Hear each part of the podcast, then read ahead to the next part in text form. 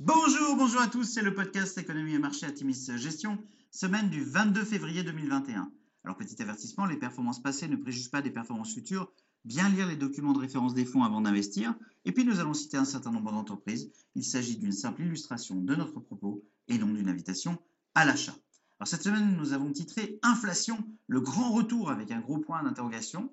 La semaine a été assez disparate sur les marchés. La baisse des cas de Covid-19 dans plusieurs pays du monde, des statistiques économiques globalement robustes et l'espoir de la mise en place rapide des plans de relance US ont réalimenté les anticipations d'inflation.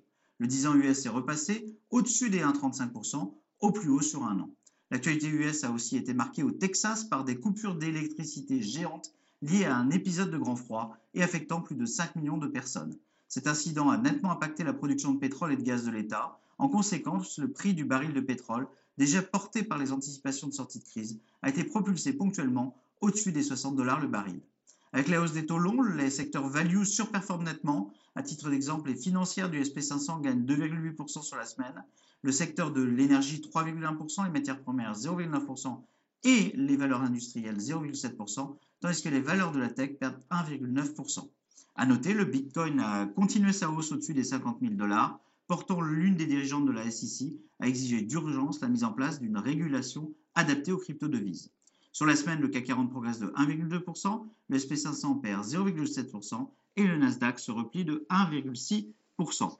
Du côté des entreprises, encore un beau lot de publications pour vos fonds. Alors en Europe, DSM finit très bien l'année avec une croissance organique de 8%. Danone publie des chiffres globalement en ligne avec les attentes pour son dernier trimestre de l'année. La croissance organique est en baisse de 1,4% contre moins 1,7 estimé. À noter, le CEO Emmanuel Faber est sous pression suite à la mise en cause de la gestion de la stratégie de Danone par le fonds américain Artisan qui affirme détenir 3% du capital. Airbus a publié un Q4 supérieur aux attentes. Valeo a publié des résultats 2020 sans surprise avec un carnet de commandes qui a bien rebondi au S2, notamment dans l'ADAS, le thermique et la visibilité. Nestlé publie un trimestre légèrement supérieur aux attentes, mais pour euh, l'année 2021, le groupe anticipe une croissance de 4 à 5 Malgré une année 2020 difficile, Capgemini a réussi à dépasser les attentes avec une décroissance organique de 2,4%. Ceci étant dit, pour l'année 2021, le groupe est optimiste avec une anticipation de croissance entre 7 et 9%. Kerry Group publie un Q4 en ligne avec les attentes avec une hausse de la croissance organique de 2,2%. Stroman affiche d'excellents résultats au T4 avec un CA en hausse organique de 7,4%.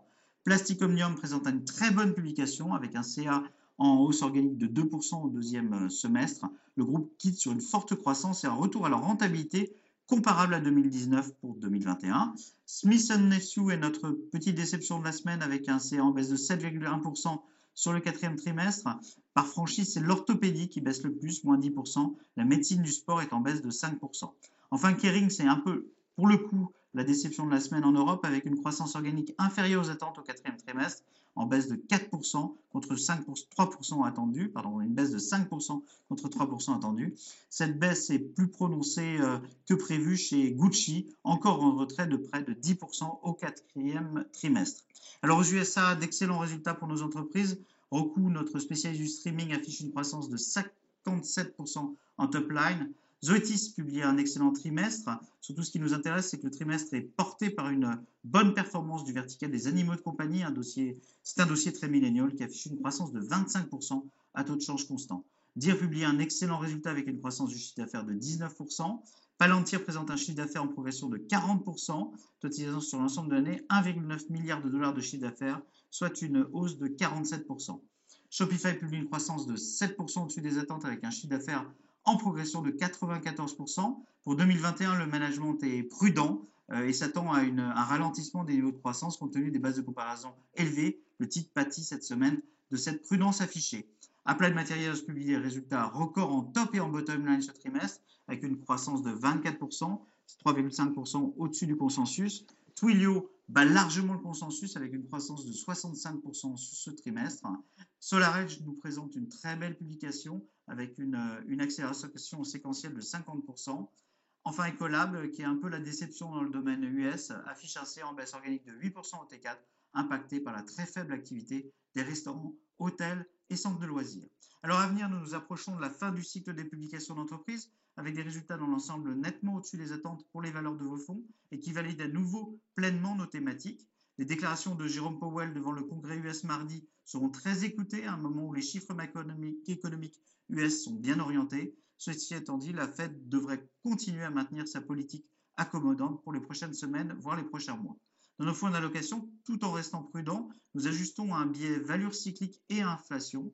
Nous continuons à miser sur la diversification, avec notamment un accroissement de notre exposition sur des dossiers bénéficiant de la réouverture de l'économie globale, sans toutefois totalement capituler sur nos beaux dossiers de croissance, souvent à la peine, à un moment où les taux longs s'apprécient.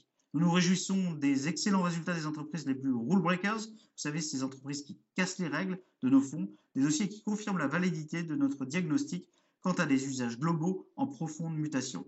Depuis plusieurs années, nous privilégions l'innovation à la rente. Ce choix est à nouveau validé lors de ce cycle de publication. Nous vous souhaitons une excellente semaine à tous.